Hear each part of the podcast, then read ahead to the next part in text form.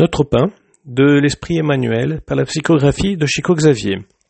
Chapitre 87 Réfléchis toujours.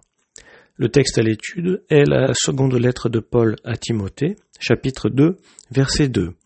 Et ce que tu as entendu de moi, en présence de beaucoup de témoins, confie-le à des hommes fidèles qui soient capables de l'enseigner aussi à d'autres.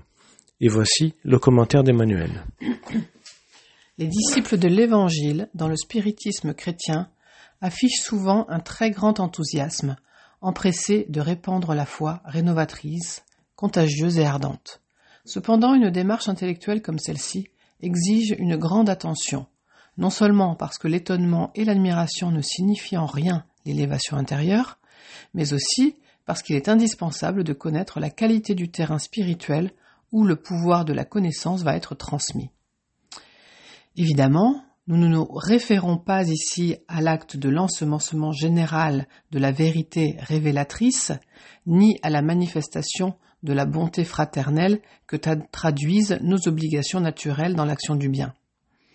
Nous évoquons la nécessité qu'a chaque frère de gouverner le patrimoine des dons spirituels reçus du plan supérieur, afin de ne pas reléguer les valeurs célestes au mépris né de la méchanceté et de l'ignorance. Distribuons la lumière de l'amour parmi nos compagnons de voyage, mais défendons notre sanctuaire intérieur contre les assauts des ténèbres.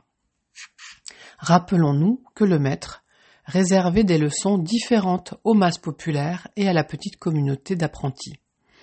Il ne s'est pas fait accompagner par tous les disciples lors de la transfiguration sur le Tabor. Lors de la dernière scène, il attend que Judas s'en aille pour commenter les angoisses qui surviendraient. Nous devons porter attention à ces attitudes du Christ, comprenant que tout n'est pas forcément destiné à tout le monde. Les esprits nobles qui se manifestent auprès du monde physique adoptent toujours le critère sélectif, cherchant des individus aptes et fidèles, capables d'enseigner aux autres. Si eux, qui peuvent déjà identifier les problèmes avec une vision éclairée, agissent avec prudence dans ce sens, selon quel principe le disciple ne devrait-il pas être attentif, lui qui ne dispose que des yeux corporels? Travaillons au profit de chacun étendons des liens fraternels, comprenant cependant que chaque personne est à son propre niveau sur l'échelle de la vie.